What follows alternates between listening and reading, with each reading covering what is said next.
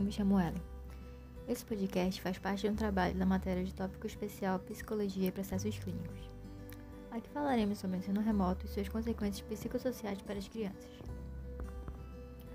A Covid-19 é uma doença infecciosa causada pelo vírus SARS-CoV-2 de fácil contaminação, que se espalhou rapidamente pelo mundo e se manifesta de diferentes formas para cada pessoa infectada, com sintomas como febre, tosse seca, cansaço e sintomas mais graves como falta de ar, dificuldade para respirar e dor no peito. É uma doença de alto risco que pode deixar sequelas ou mesmo levar à morte. No Brasil, a pandemia por coronavírus se iniciou em fevereiro de 2020.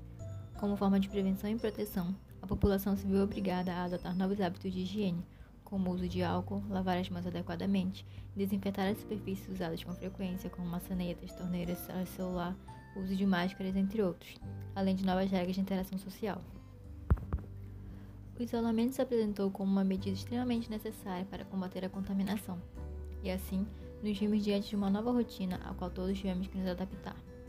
Mas o isolamento social e todas essas mudanças podem ocasionar diversas consequências psicológicas, inclusive nas crianças. Com a falta de interação social, de contato físico, de abraços, as aulas que passaram a ser em casa de forma online, através do celular ou do computador, sem passeios, sem brincadeiras, sem festa de aniversário, sem visitas familiares.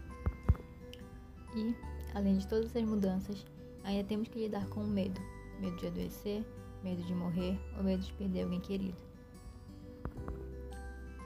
Se adaptar a tudo isso não tem sido fácil, principalmente para as crianças, tendo em vista que a infância é um momento extremamente importante. É quando a criança está começando a desenvolver a sua personalidade, a consciência sobre si mesma e sobre as coisas, habilidades sociais, quando ela começa a internalizar questões como cultura, valores e normas de conduta. A interação social é indispensável para que esse processo ocorra de forma adequada, e a escola é um ambiente onde elas podem entrar em contato com outras crianças de idades e momentos cognitivos semelhantes. Em 10 de dezembro de 2020, a resolução que autoriza o ensino remoto no país foi validada pelo Ministério da Educação. O ensino remoto foi uma alternativa de emergência para continuar as atividades escolares e diminuir os impactos e atrasos na aprendizagem.